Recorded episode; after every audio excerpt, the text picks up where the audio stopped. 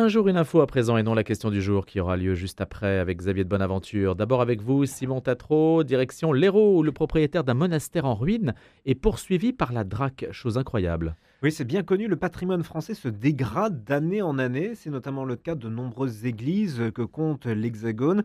Face à cette situation, des particuliers ont décidé de prendre les choses en main en rénovant des monuments en état de délabrement. À Montagnac, Olivier Fury réhabilite depuis 12 ans le monastère des Augustins en ruine. Malheureusement pour lui, les services de la Direction régionale des affaires culturelles, donc la DRAC, estiment que les travaux n'ont pas été menés dans les règles, avec à la clé un dépôt de plainte contre le propriétaire. Et que s'est-il passé eh bien, en 2011, Olivier Fury et sa femme Muriel ont racheté le monastère des Augustins, donc situé à Montagnac, avec le projet d'en faire un lieu de vie ouvert au public. Ils ont entrepris de gros travaux de rénovation dans cette ancienne abbaye de moines augustins.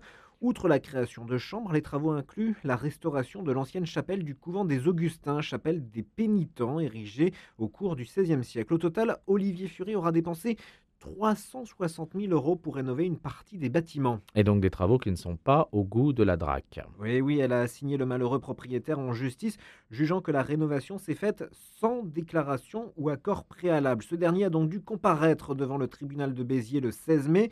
Devant le juge, Olivier Fury a protesté de sa bonne foi.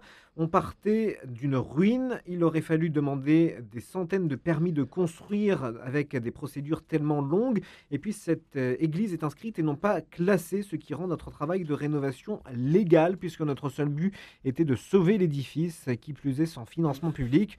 Olivier Fury ne peut s'empêcher de noter l'ironie de la situation, lui qui a reçu les honneurs de la ville de Montagnac pour ses travaux de rénovation, ainsi qu'une lettre de remerciement de la première dame Brigitte Macron. La DRAC renvoie au Code de l'urbanisme et du patrimoine qui impose le dépôt d'un permis de construire pour des travaux hors entretien sur du patrimoine inscrit.